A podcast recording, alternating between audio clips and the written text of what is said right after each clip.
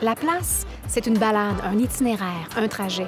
La place, c'est un quartier, des rues, des maisons historiques, des joyaux architecturaux. La place, c'est des cafés, des microbrasseries, des restos, des bistrots. La place, c'est des théâtres, des musées, des églises. La place, c'est des gens, des résidents et des bâtisseurs d'hier et d'aujourd'hui. La place, c'est un podcast animé par un historien, une artiste et un idéateur. Dans cet épisode, La place, c'est le nord-ouest du quartier Oliver à Edmonton, partie 2.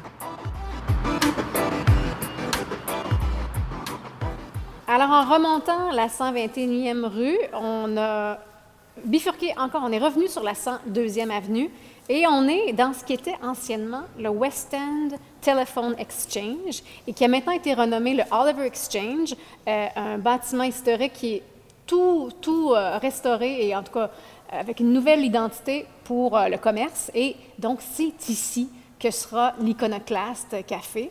c'est pas encore ouvert pour nous, mais vous qui, vous qui, nous écoutez, c'est ouvert. Euh, le West End Telephone Exchange a été construit en 1913. Donc, vous voyez cette vague de construction qu'il y avait dans à cette époque. Ça devait être très, euh, ça devait être hallucinant vivre à Edmonton à cette époque-là et voir la ville se bâtir tout en même temps. Euh, ce qui est intéressant avec cet édifice-là, c'est qu'il y en a un autre qui est pas mal identique euh, au milieu du centre-ville, et c'était à l'époque le North End Telephone Exchange. Donc, on voit un petit peu la dimension de la ville à, l'époque, euh, qui était l'autre euh, centrale de, téléphone. Mais à l'époque, en tout cas, c'est quand même tous les deux des bâtiments de briques avec des, des puits de lumière puis des parapets. De chaque bout de l'édifice, il y a une petite fantaisie, disons, qui a été préservée ici. Euh, c'est intéressant de savoir qu'à l'époque, il y avait quatre stations téléphoniques comme ça.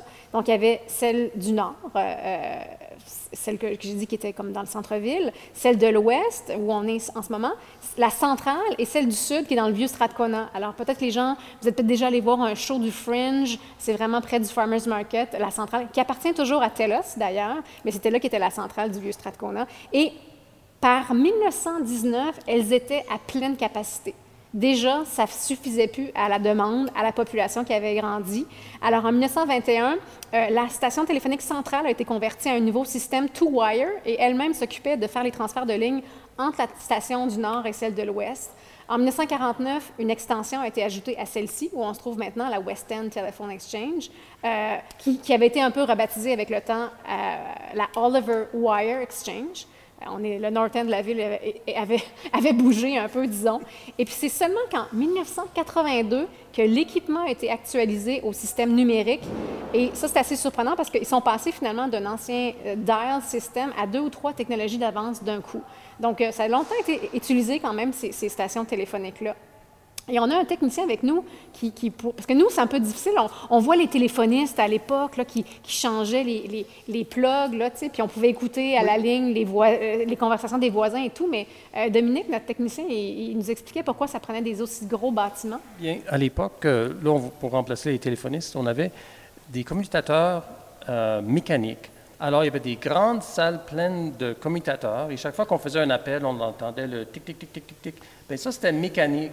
Alors, chaque personne qui faisait un appel, ça prenait un appareil qui pouvait transférer euh, les chiffres de notre téléphone euh, à une ligne physique. Alors, ça prenait des édifices au complet pour, euh, pour pouvoir acheminer les appels. Et avoir ces machines-là qui faisaient le... Qui faisaient... Oui, c'est un peu comme les ordinateurs. les premiers ordinateurs, ça prenait des salles au complet, n'est-ce pas? Et là, on sait maintenant que c'est tellement miniaturisé que on en a tous là, dans nos téléphones.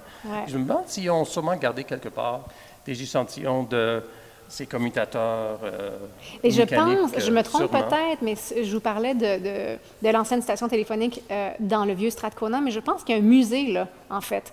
Euh, donc, probablement qu'il nous expose un peu comment ça fonctionnait, le système téléphonique de l'époque. Oui, ils avaient un échange similaire à ça, sauf qu'il est, qui est devenu un musée au lieu d'un centre commercial ou de loft.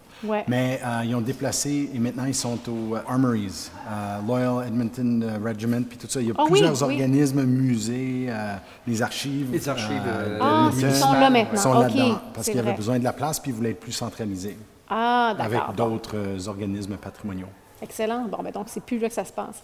Donc, voilà pour, euh, pour ce qui est euh, de, du, Oliver euh, Exchange, maintenant qui s'appelle. c'est des espaces commerciaux vraiment magnifiques. On est à l'intérieur en ce moment. Ils ont bâti ça un peu, ils ont fait un peu un système de mezzanine. Donc, c'est sur deux étages, mais là, on est dans un espèce de foyer central qui est très lumineux parce qu'on a créé un toit surélevé avec tout un puits de lumière.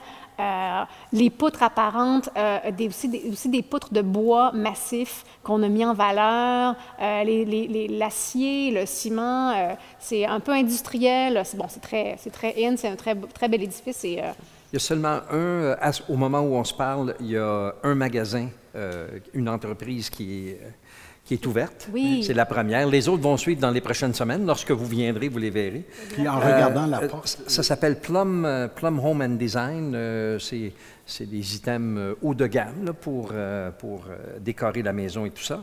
Puis récemment, il y a eu, il y a, ça a fait l'objet d'une entrevue parce que ça ouvrait. Et dans un, un, des journaux, les propriétaires parlaient du fait que elle, parce que c'est une mère et une fille, euh, elles ont pris soin de conserver ce qu'elles pouvaient.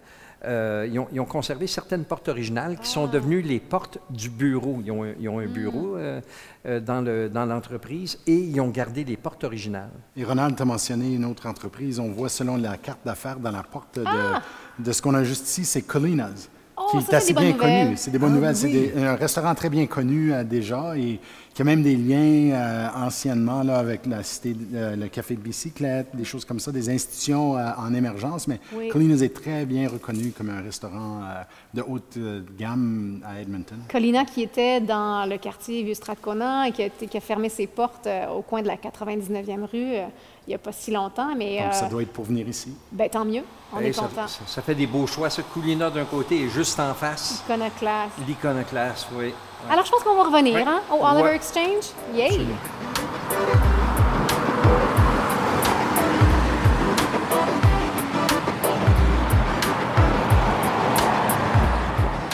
Alors, en continuant notre marche sur euh, la 102e avenue vers l'ouest, on a tourné euh, vers le sud sur la 122e rue. Et parce qu'il y a quand même quatre petites maisons ici vraiment très intéressantes, euh, toutes construites euh, durant la Deuxième Guerre mondiale. Donc c'est vraiment une architecture complètement différente. on dit que c'est un peu le style cottage, cottage anglais, English cottage, qui faisait partie d'un mouvement English Revival très populaire au début du 20e siècle. C'est plutôt des murs en stucco, des toitures en ardoise à l'époque. Maintenant, c'est plus de l'ardoise, mais on peut imaginer comment ça devait être à l'époque. Euh, certaines avaient des imitations de colombage, donc des charpentes de bois apparents, mais là, ça, ça, a dû être un petit peu modifié au fil des ans. Mais ils ont quand même un petit look vraiment très intéressant avec des pignons euh, asymétriques. Euh, chacune est de couleurs différentes. Il y en a une qui est un peu une espèce de beige jaune, l'autre est plutôt orangé saumon, et deux autres sont blanches avec des détails bourgogne ou bien rouge. Ont vraiment euh, un caractère très intéressant. Et avec le stucco, ce qui est bien, c'est qu'on peut modeler toutes sortes de formes un peu différentes. Donc, on voit les détails des murs qui ne sont pas nécessairement droits, mais un peu courbés, euh, des, petits, passages euh, pour aller à la cour arrière, modelés justement dans le stucco, qui suivent un peu la pente du toit. très intéressant. je lisais que c'est un peu comme un storybook look. Hein, c'est vrai que ça fait des... Oui, comme des contes de fées un peu. Contes de ça fées. Fait, à mes yeux, à moi, ça fait aussi un peu espagnol. Oui, oui, on dirait sur l'espèce de porte d'entrée. là. Oui, un petit look un peu espagnol. Et c'est rare de voir dans des maisons, selon moi, en Amérique du Nord, comme justement ce que vous avez décrit comme des arches, là. Oui. C'est inutile. C'est vraiment décoratif. C'est décoratif, ça n'a pas d'utilité du tout autre que tout simplement passer en dessous d'une arche construite, faisant partie de la construction de la maison. Donc, il me semble que c'est plutôt rare de voir une, euh, l'architecture qui fait ça. Et si on se tourne, en fait, de ah! l'autre côté de la rue, et là, Ronald a toute une histoire à nous raconter sur cette maison-là. Bien. Malheureusement, l'architecture, c'est pas mon dada, mais pour le reste, euh, c'est une maison, c'est le, c'est le 101-46, donc l'autre côté de la rue, sur la 122 euh, rue. C'est la maison de, c'est la maison de naissance on dit, j'ai essayé de savoir est-ce que c'est la maison de naissance ou est-ce qu'elle est demeurée là longtemps, de la cinéaste Anne Wheeler. Puis euh, Anne Wheeler à Edmonton, c'est un personnage euh, fort important. C'est une réalisatrice euh, de cinéma. c'est une réalisatrice aussi de documentaires, toutes sortes de choses comme ça. Elle est née en 1946 et euh, c'est un, produit, si on peut appeler une personne un produit, un produit très local qui est allé ici à l'Université de l'Alberta. Elle a été comédienne tout d'abord, avant de faire son premier film à l'âge de 25 ans en 1971. Ensuite, elle a fait une série de documentaires et de, mini-productions pour l'ONF dans les années 70 euh, et début 80, dont euh, un qui s'appelle A War Story, et c'est basé sur les expériences de son père qui a été prisonnier par les Japonais pendant la Deuxième Guerre mondiale. Euh, ensuite, elle a fait une série de longs métrages, surtout à l'échelle nationale.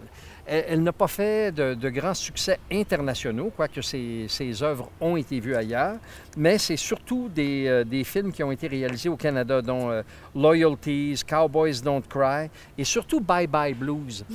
Et c'est là que moi, je suis, en 1989, c'est là que moi, je suis devenu conscient de la, de la présence d'Anne Wheeler parce qu'à ce moment-là, euh, je travaillais à Radio-Canada et on réalisait les premiers de ce qu'on appelle maintenant la série des galas de la chanson dans l'Ouest et tout ça. Et notre directeur musical, c'était euh, euh, George Blondheim, qui travaillait justement sur le film Bye Bye Blues. Et il m'avait fait entendre ça sur ruban avant même que ce soit mixé et tout ça. J'avais entendu la musique de Bye Bye Blues, mais et c'est là qu'il m'a parlé de Anne Wheeler et tout ça. Ensuite, Anne Wheeler, le film qui a suivi Bye Bye Blues, c'est un film qui s'appelle Angel Square, qui a été filmé à Edmonton, mais en disant que c'était Montréal. C'était hmm. situé à Montréal, mais filmé à Edmonton. Puis je me souviens d'avoir vu le film puis, euh, tu sais, un petit sourire en coin de lèvres, c'est que Montréal a vraiment une architecture qu'on ne peut pas reproduire euh, ailleurs. Mm. Mais c'était, euh, c'était quand même un film qui avait Ned Beatty dedans, un acteur américain. Puis parmi les acteurs, parce qu'elle a quand même dirigé les acteurs, apparemment qu'elle est une experte dans la direction artistique.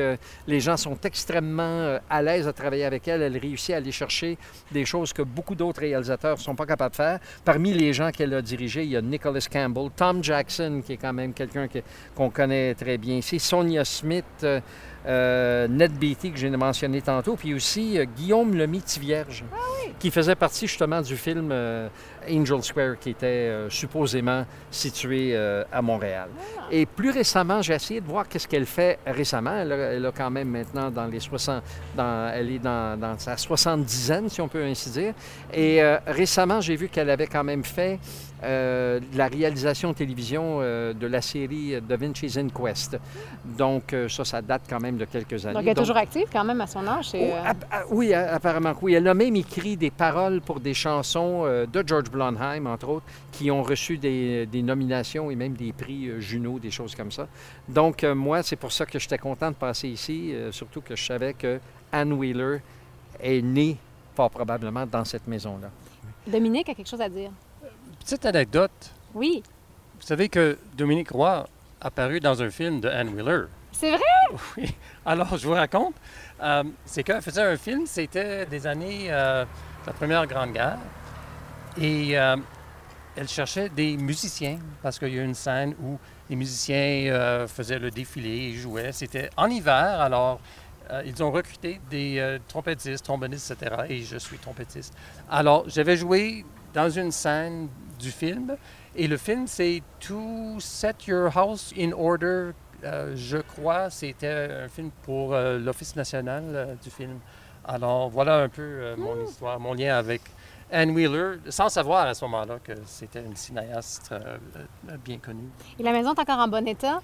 Par contre, si on, on, tourne notre regard juste un tout petit peu à gauche, les trois maisons côte à côte de, cette, de la maison d'Anne Wheeler, sont euh, condamnés. Euh, il y a du euh, plywood barricadé sur les fenêtres, des graffitis et on attend malheureusement que on s'attend à ce que ça soit démoli très bientôt et c'est ce qui me pompe un peu et peut-être que est-ce que je vais en faire un rant, je sais pas, peut-être à suivre.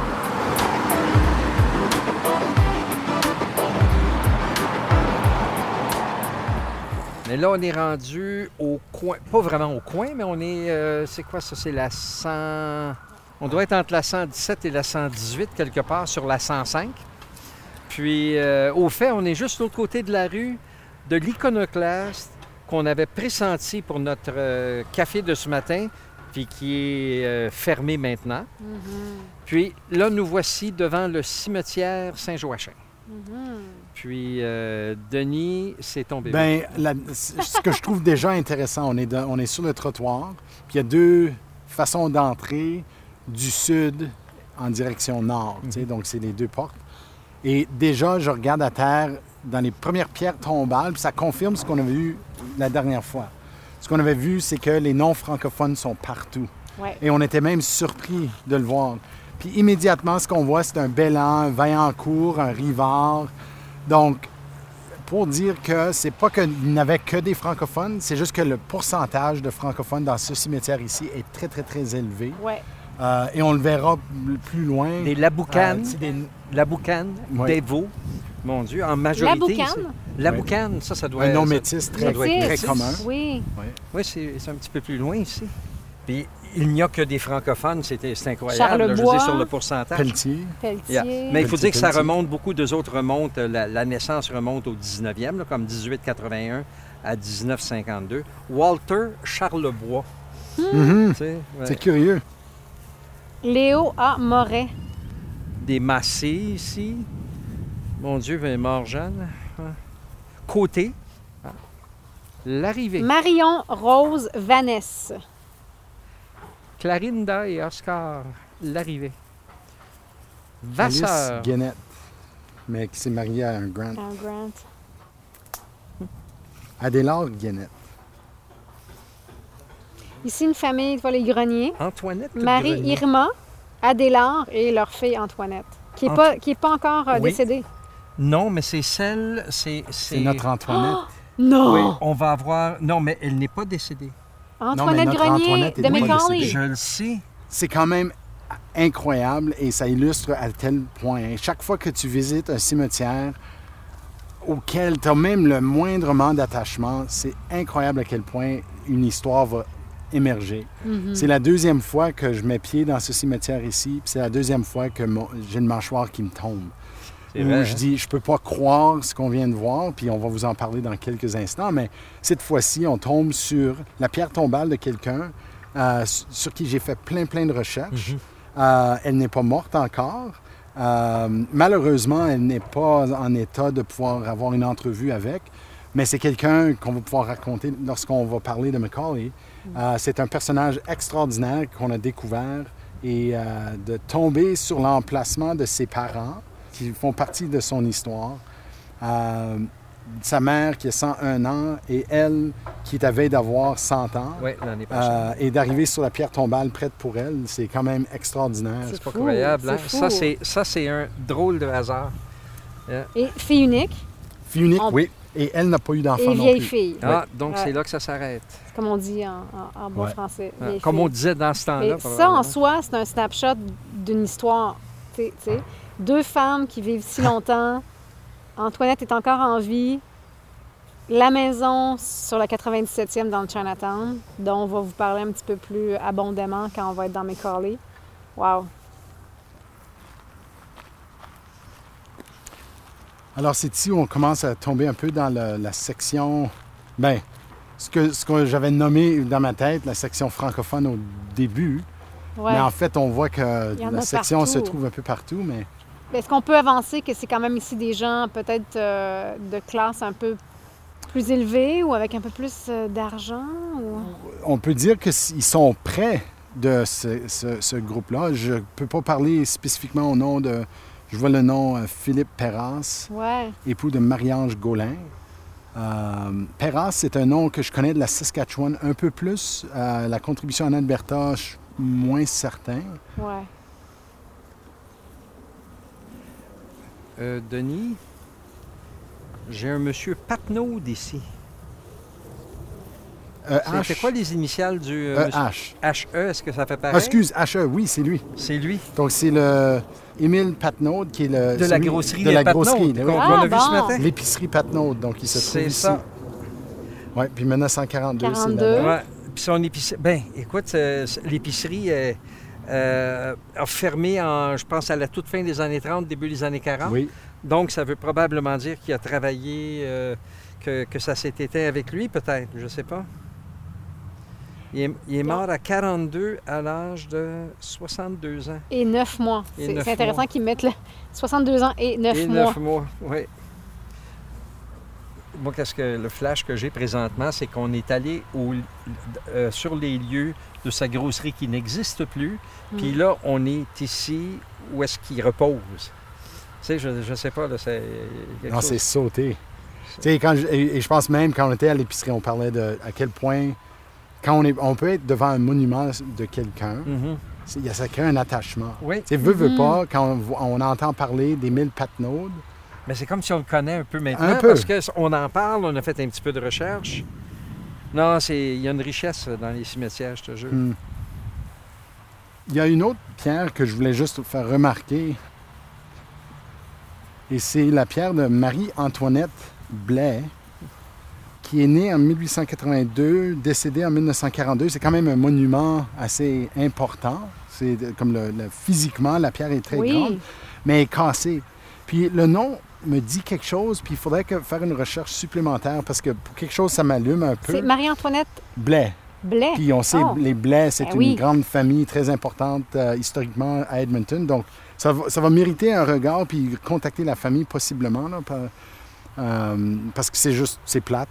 Quand tu vois une pierre tombale cassée, tu veux toujours voir euh, à ce que ça se fasse réparer. Puis si on ne visite pas à chaque semaine, ça se peut qu'on soit juste pas conscient.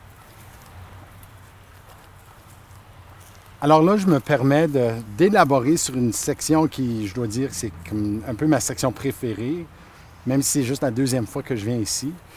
C'est parce que, en regardant autour, c'est vraiment un monument à une époque euh, historique très importante pour la communauté francophone d'Edmonton.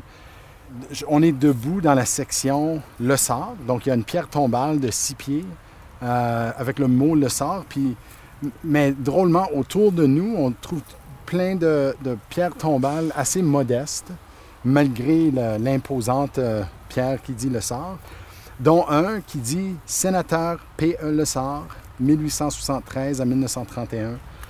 Et le sénateur Prosper Edmond Lessard représente assez bien une biographie qui se répète à cette époque-là. Euh, ce sont des personnes euh, nées au Québec, globalement là je parle, viennent ici soit parce que c'est pour la prospérité matérielle de business, puis pour commencer, c'était le, le, cas pour Prosper Edmond Lessard. Euh, il avait ouvert une pourvoirie. Il y avait eu plusieurs partenariats avec d'autres commerçants franco-edmontoniens, euh, dont Gariepi. Euh, il y a eu La Rue, entre autres. Et puis, il est devenu ce qu'on dirait, c'est un industrialiste. Un peu dans le même moule que notre ami Frank Oliver de ce matin, qu'on disait que c'est quelqu'un qui est venu, il a siégé à des conseils d'administration de plein de compagnies de pétrole, des compagnies de, que, tu, voudras. Là. Et éventuellement, il est devenu politicien, euh, donc élu à presque tous les niveaux. Et finalement, euh, il a été ministre sans portefeuille pour le gouvernement provincial et il a été nommé sénateur. Il s'est déplacé, si on veut, en quelque part, en termes de la représentation d'Edmonton à la région de Saint-Paul. Puis c'est en fait à Saint-Paul qu'il est décédé assez subitement à l'âge de 58 ans. En tout cas, une chose qu'on peut voir, c'est qu'il a dû avoir une certaine complicité, et on le voit, hein, comme les euh, familles, par exemple, les Gariepi, la fille de Gariepi a marié Le Sort. Donc, il y avait beaucoup de liens familiaux entre eux. Mais quand on se met debout entre les deux monuments, l'un à la famille Dubuc et l'autre à la famille Le Sort, ils font face l'un à l'autre. Mm-hmm. Et il y a aussi un symbole que moi, je n'avais jamais vu euh, et que j'ai dû faire de la recherche après. Et c'est un genre de un signe de dollar avec trois lignes au lieu de deux. Ils ont ça tous les deux, mais... Et je n'ai pas de, arrivé à une conclusion très forte là-dessus. Euh, à un moment donné, je me suis demandé, parce que si on le regarde euh, d'une certaine lumière, ça peut avoir l'air de SSJB. Mais parce que sur la pierre où il y a le sort, là, on voit mieux... Oui, le relief. Oui, on voit mieux le relief, tandis que celui-là, on dirait vraiment que c'est. La Société Saint-Jean-Baptiste? Mais ça ne l'est pas, parce qu'il n'y a pas de B là-dedans. Et mm. moi, j'ai trouvé aucune référence d'un genre de symbolique quelconque. Mm. Mais ça aurait marché pour eux autres, parce que mm. c'était quand même... C'est l'élite des villes oui. se regroupait autour de la Société Saint-Jean-Baptiste à cette époque-là, à la fin du 19e et début du 20e siècle. Alors, tantôt, je cherchais un peu mes mots, parce que je cherchais des pierres tombales. Je viens de les trouver. Au lieu d'être au sud de Dubuc et le Sard, c'est un peu au nord. Euh, mais c'est Georges Roy. Euh, un autre très grand personnage, euh, c'est le premier sénateur francophone de l'Alberta. il c'est lui qui était le premier président du Conseil scolaire catholique d'Edmonton, on pourrait dire. C'est lui qui était le premier. Euh, il a lancé la Société Saint-Jean-Baptiste à Edmonton. Euh, donc, c'est quand même un personnage très tôt dans l'histoire d'Edmonton. Et pas juste l'histoire francophone, mais l'histoire d'Edmonton a été fortement marquée par euh, Georges Roy. à côté de lui, il y a Jules Royal,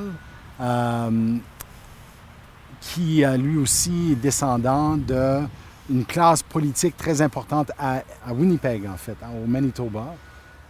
Venez voir ici, les gars.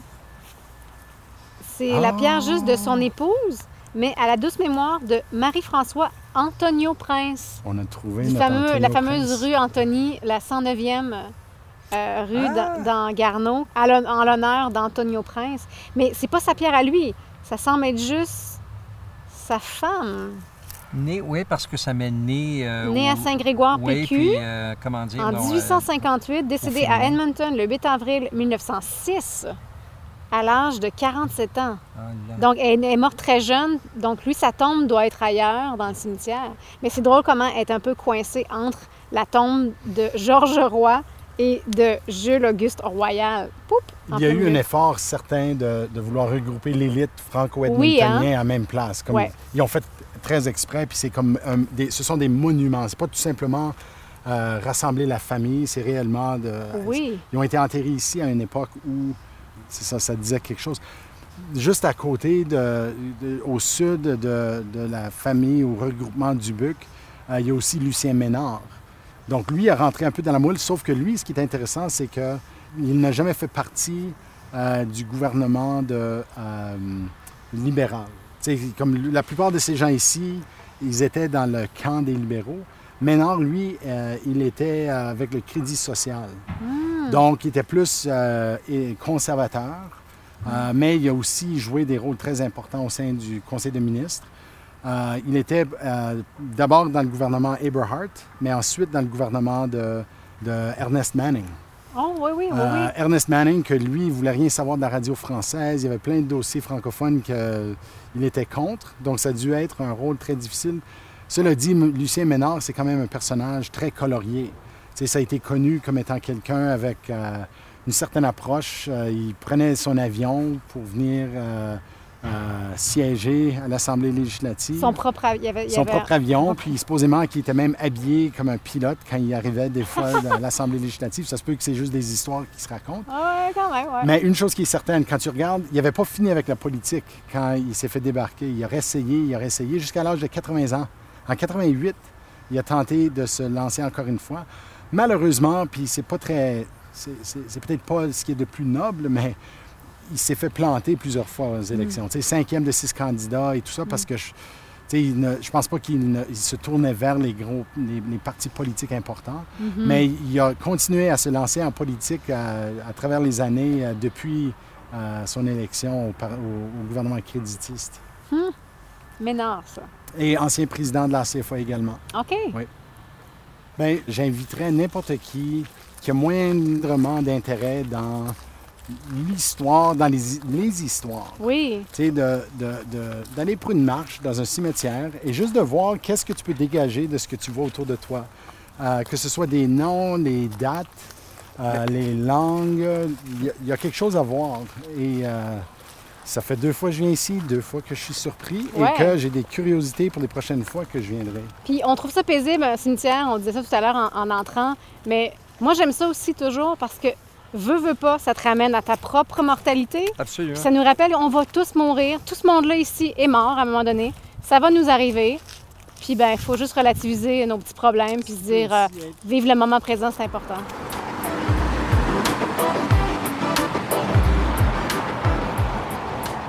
Euh, on est sur la, c'est quoi, la 121e rue et la 105 avenue là, on voit, on a devant nous le, la face ouest du building qui, à l'origine, s'appelait The Edmonton Brewing and Malting Company. Euh, qui, date, euh, qui date de 1913, puis qui marque dans le fond un des débuts, si pas le début, de l'industrie de la bière euh, dans cette région-ci. Le, building à ses débuts a été commandé par, par un dénommé William Henry Shepard. Ceux qui connaissent un peu plus l'histoire d'Edmonton vont le reconnaître comme étant le maire de Strathcona. puis ensuite, c'est l'architecte Bernard Bartel de Chicago qui en a été euh, l'architecte. Puis lui, il était d'origine allemande et il aurait un peu intégré des caractéristiques euh, de son pays, des châteaux allemands dans la construction. Euh, c'était pas son, euh, sa première création dans ce genre-là. Ça a coûté 250 000 à l'époque pour le faire. Puis on s'est aperçu qu'aujourd'hui, la synagogue sur Jasper, qu'on a visité tantôt, coûtait 250 000 On aurait dit que c'était un peu un, montant fétiche à l'époque. Euh, en, 1900, euh, en 1927, euh, ça a été vendu à Fritz Sick de Lethbridge. Pas exactement certain qu'est-ce que lui en a fait, mais en 1958, Molson a acquis le building et ils l'ont opéré jusqu'en 2007, alors que le building a été fermé. Et c'était dû, il y avait une grève à ce moment-là, il y avait une, grève des employés, donc ils se sont servis de ça un peu comme raison. Mais euh, aussi, il y avait le fait que les, les gens commençaient à, ça j'ai trouvé ça drôle, à préférer la bière en canette que la bière en bouteille. Puis quand j'ai lu ça, je me suis demandé, mais comment ça se fait? Est-ce peut-être euh, que euh, ça, coûtait trop cher de, de, transformer leur, leur industrie et tout ça? Puis aussi, la, euh, la compagnie avait perdu un contrat euh, avec la compagnie Foster. Euh, je ne sais pas si vous vous souvenez de ça, la, bière Foster. Je sais, je sais Est-ce qu'il y en a encore? Oui. Oui, il y en a encore. Donc, Molson, à, un moment donné, brassait cette, cette bière-là, puis ils ont perdu le contrat. Donc, toutes ces choses-là ensemble ont fait qu'en 2007, ils ont, ils, ont, fermé, puis conséquemment, au-dessus de 130 personnes ont perdu euh, leur emploi. Donc euh, ça, c'est un petit peu la, petite histoire du, euh, du début, du début de Molson et de la fin de Molson aussi. Hein. Oui, puis Molson aussi, quand ça, quand ça commençait à moins bien aller, c'était aussi que les gens se tournaient vers d'autres, avaient envie d'autres choses. Hein? Les produits commerciaux, la bière commerciale, de moins. Bien, maintenant, on le voit avec l'explosion des microbrasseries. Ah, les, les, consommateurs ont eu envie de, de bières plus raffinées, de goûts différents un petit peu aussi. Euh, donc, le marché a complètement changé au niveau de la bière depuis les années 90. Ah oui, absolument. Puis surtout depuis les années 2000, au fait. Euh, il y a à peu près, euh, il y a, mettons, en 2014, il y avait 18 microbrasseries ici en Alberta. Puis je pense que maintenant, ils sont rendus, quelques années plus tard, 4-5 ans plus tard, on est rendu à 75 à peu près. Mhm. Ça ne veut pas dire que c'est tout, toutes des méga industries, mais on dirait que chaque petite ville en a mhm. et ils font de l'excellente bière. Mhm. Euh, on a eu l'occasion, euh, à travers nos, petits voyages dans la ville, de, de tester de la bière euh, de Lacombe. Moi, je sais que j'ai des fois j'ai des goûts un peu moins raffinés. Tout ce que je veux avoir, c'est une ou deux bières rapides parce qu'il fait 30 degrés. Euh, il y, a des bières de grande prairie maintenant qui sont peut-être un peu moins haut de gamme, mais qui sont quand même très, très bonnes, très rafraîchissantes et tout ça. Red Deer. J'aime beaucoup le fait que tu dis que tu as, tu as testé. Je, t'admire en fait, que tu testes la bière et que tu ne la bois pas. Non, je la bois pas. Non, je la bois pas. Je fais juste la tester. Je hume, je hume le verre.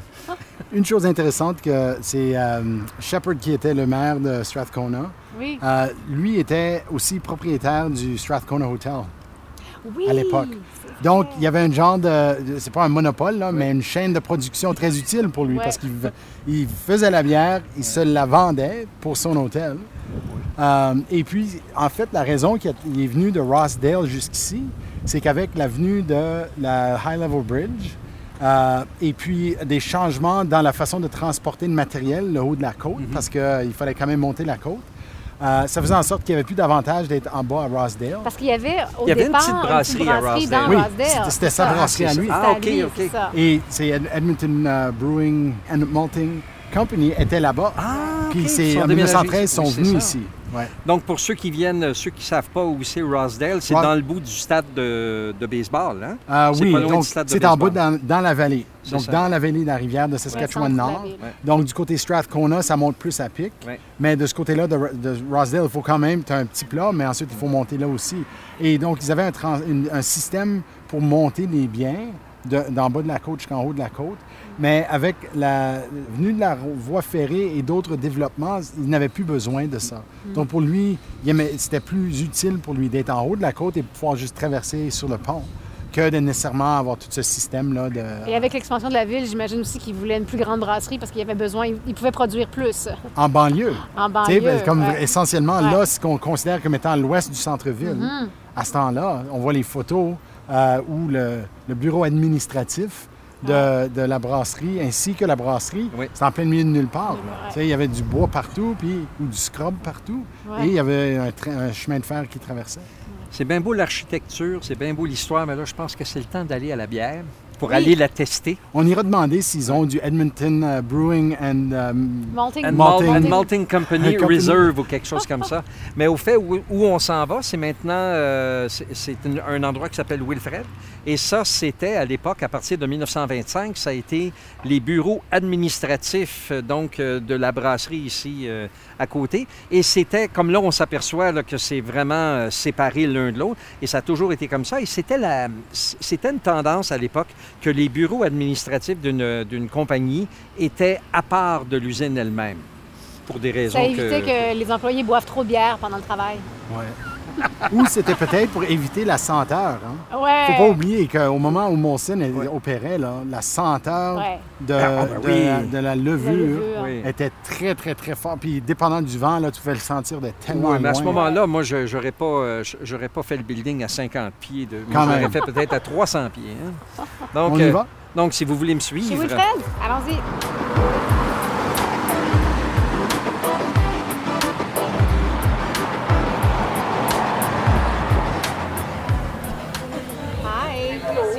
How are you? Good. You started off with anything at all? Yeah. You speak French? Ah, c'est bien. So it's not. It's, it's good that we were nice and everything. Lequel t'as pris? Uh, I took the. Um, uh, Est-ce j'ai pris le Bench Creek, ça, ça Tu vient parles de. français avec... euh, Parle français. Qui est le français? Yeah, mon père. Ton père. Ah, ok. Il vient de où? À de chez Nouvelle. À proche de Ah! Ben oui, on connaît Giroulet. On a dit aussitôt qu'on parle français, c'est étonnant à quel point ça sort du, ça sort du bois, là. Ça sort Oui. comme c'est partout, mais on Oui. se rend pas compte. Mais elle, elle osait comme pas le dire. Parce que le- on, veut, on tient à préciser pour nos auditeurs. Donc, on est chez Wilfred et on vient de commander. Et finalement, notre serveuse, elle est, elle est francophone. Franco-albertaine. Ben, Franco-albertaine. franco-albertaine, ben Son oui. papa est de Girouville. Elle a grandi à Falaire. Elle est venue à Edmonton. Elle avait 12 ans, qu'elle a dit. Mais elle a quand même grandi euh, dans le Nord. Donc, euh, voilà. Les francophones partout! Oui, oui, oui. Elle était, je pense qu'elle était un peu, un peu gênée parce qu'elle ne le parle pas souvent, mais elle le parlait très bien. Oui, ouais. Oui, oui, c'est ça. Euh, ben oui, Vas-y, mon donc, Ronald. on a été Est-ce qu'on veut parler de nos, euh, nos- nos breuvages de choix? Oui, absolument. Euh, Vas-y donc, Denis. là. Ben, moi, euh, je t'ai copié. Euh, ben, J'ai vu que Ronald a pris un Bench Creek White Raven, qui est une, brasse- une brasserie de Hinton. Donc, euh, Edson. Oh, pardon, j'ai mal compris. Edson. J'avais un Hinton en tête. OK, Edson. Mais qui est quand même en chemin vers Jasper. Oui. Ça, c'est vrai. Euh, pour les gens qui ne connaissent pas la géographie, c'est le long du Yellowhead. Et euh, la raison que j'ai choisi ça, c'est que je voulais, je voulais qu'on compare nos papilles gustatives quand ça vient à. Donc, je voulais savoir si toi, tu disais, ah, c'est trop ça, peut-être moi, je trouve que c'est pas assez ça. J'étais curieux de voir comment on goûterait à ça ensemble. OK. Ben, je vais faire ça le temps que les autres euh, présentent leur, euh, leur boisson de choix. là. Non? Mais moi, en fait, j'ai pas pris de ben, fais- bière ben, faisons aujourd'hui. ça tout de suite. Ah, vous, OK, vous dégustez avant? La première gorgée. Ah non, Denis, Je suis déjà. surpris, même si c'est pas un IPA, que ça a quand même un bon goût de IPA. Donc, c'est- c'est dans la même famille, même si on le nomme pas ainsi. Moi, j'aime beaucoup ça. Ça goûte. euh, Il y a- il y a un petit goût de pamplemousse. Oui, ça c'est vrai, Ouais. qui est commun aussi dans ces genres Ouais, de bières. ouais, ouais, Et vraiment, moi, le vraiment. pamplemousse, je trouve ça fatigant des fois. Mais il y a juste peu, juste suffisamment peu que je trouve ça bon. elle est très bonne. C'est une bière que c'est une bière que je, que je demanderai à nouveau, ça. Et que je vais peut-être demander à nouveau tantôt. Toi, Dominique, tu bois quoi? Moi, j'ai pris le Jasper Park Crisp Pilsner. Moi, je cherche des bières qui sont euh, pas trop amères. Alors, euh, j'ai hâte de voir ce que ça donne. Moi, j'adopte l'amertume comme principe de base. Pour la bière et autres. on, a nos deux opposés ici, là, Denis et Dominique, qui vraiment ont des goûts toujours, toujours aux antipodes. Nous sommes le yin et le yang. Voilà. qu'est-ce que tu bois? Moi, je bois une euh, Collective Arts Mashup de Jam Sour. Ah! donc, on a, on a pris, euh, on, a pris les trois. Les trois en fût. Oui, les trois en fût. Qu'est-ce qui t'a intéressé? Moi, j'avoue que le, le, sour, je vois ça, le sour mash, quand on décrit de la bière, puis je, ça, ça, m'intrigue pas. Mais toi, ça t'a intrigué? Ça m'a intrigué. En fait, ça a un goût un peu euh, d'agrumes. Alors, c'est très comme rafraîchissant. Mais c'est vrai qu'il y a un peu de, de goût un peu amer, un peu sûr, qui... Euh, mais euh, c'est rafraîchissant. Mais pas autant que le, pas autant que le nom le suggère. parce que moi aussi, c'est la, seule raison pourquoi je ne l'ai pas pris. Parce que ça parlait de smash en Sour mash. Oui, ouais, moi, ça m'a intrigué, alors je l'ai pris tout suite. c'est bien. Ben moi, je bois, je bois pas de bière. Aujourd'hui, j'ai décidé de boire un, verre de rosé parce qu'il y avait l'air d'avoir un très bon rosé. Un château de Penotier, 2017. Évidemment, un vin français. Alors, euh, je trouvais que ça allait avec la déco. Parce que vous voyez pas, nos, évidemment, nos auditeurs, vous ne voyez pas où nous sommes en ce moment, mais il y a des teintes euh, de, de rose, d'un peu de vieux rose, et euh, dans, surtout derrière vous, les gars, dans, sur les tuiles près du, autour du bar. et même la couleur fétiche qu'ils ont utilisée pour tout ce qui est leur menu. on peut acheter du café aussi cette espèce de rose-là, un peu pêche, euh, qui ressemble un peu à un rosé. Il y a même quelqu'un assis au bar, on dirait qu'il a fait exprès. Ses pantalons, c'est short. Ses pantalons, c'est comme s'il veut entrer dans le décor. Je l'ai remarqué, j'avais le goût de prendre en photo tellement il match avec le décor. Donc, je me suis dit que j'allais boire un rosé euh, en l'honneur euh, du rose de chez Wilfred. Donc, pour ce tour ici, c'est vraiment Isaël qui est l'aventurier. Carrément. Tout le monde, le reste, on s'est replié un petit peu sur des, des conforts, puis c'est lui qui a décidé qu'il allait vraiment sortir de la normale. Mais donc, on voit aussi que la, bière en fût et tout ça, les, les microbrasseries, il y en a un peu partout. Jasper, je m'en doutais beaucoup. Edson, je suis un petit peu surpris, mais je me dis euh, oui et non, parce que, mon Dieu, la Combe en a. Euh, euh, je pense qu'il y en a même dans le nord. Bien, il y a Grande Prairie, mais mais c'est pour dire qu'il y a de l'excellente bière en Alberta. Puis moi, à travers nos, petites aventures, nos, marches et tout ça, je vais toujours me faire un devoir quand même de, prendre euh, de la bière d'ici. Puis même lorsque je vais, dans, que, ce soit quand je suis en Alberta ou quand je suis ailleurs, je demande toujours de boire localement. Donc, euh, si je suis en Ontario, je demande une bière de l'Ontario. Je sais pas, une question aussi de maintenir un petit peu l'industrie. Des fois, je la maintiens beaucoup, des fois moins. Donc, des fois, tu testes et des fois, tu consommes. Oui, c'est ta BA. Mais mon Dieu, mais je pense que le bruit augmente, tout ça, donc je pense que c'est peut-être le temps de de trinquer puis euh, de, de, se dire à la prochaine. À la prochaine. Et c'était une belle visite de Oliver Nord-Ouest. Oui. C'était une belle visite, une belle journée. Et on pourrait peut-être même dire que euh, même si c'était Oliver, c'était pas nécessairement à l'image du personnage. Contrairement à Garneau, où tu ressens, en tout cas moi j'ai ressenti que l'homme et le quartier, j'étais dans ce... Tandis qu'ici, je peux dire que je suis agréablement surpris de voir que il y a un autre esprit que nécessairement la personne qui a donné son nom au quartier. Excepté que si c'était pas de lui, il n'y aurait peut-être pas tout ça non plus. Il fallait que ça commence quelque part. Apparemment, tu n'es pas supposé de commencer un débat à la fin de l'émission. Non, c'est vrai. Donc, on va trinquer. On va trinquer. Santé. À la vôtre. Santé. Cheers. Vous venez d'entendre la deuxième partie de l'épisode sur le nord-ouest du quartier Oliver à Edmonton. Ne manquez pas notre épisode bonus, bientôt disponible sur laplacepodcast.ca ou sur votre appli podcast préféré. Si vous aimez La Place Podcast, parlez-en à vos amis, abonnez-vous et donnez-nous des étoiles. Cinq de préférence. Les co-réalisateurs de La Place sont José Thibault et Ronald Tremblay. Le sonorisateur et monteur est Dominique Roy et le compositeur et producteur numérique est Isaël Huard. Je m'appelle Denis Perrault, directeur général de la Société historique francophone de l'Alberta. producteur exécutif et co-réalisateur de tout ça. Merci aux Wilfrids pour l'accueil tout à fait spécial et inattendu de notre serveuse franco-albertaine. Le podcast La Place est une production de la Société historique francophone de l'Alberta avec le soutien du Edmonton Heritage Council. Merci aussi à la zone d'amélioration commerciale du quartier francophone d'Edmonton pour sa contribution, sans oublier notre commanditaire principal, le Conseil de développement économique de l'Alberta. Pour connaître nos sources et nous donner vos commentaires, rendez-vous à laplacepodcast.ca ou cherchez Histoire AB sur Twitter, Facebook, Instagram ou le web pour nous suivre.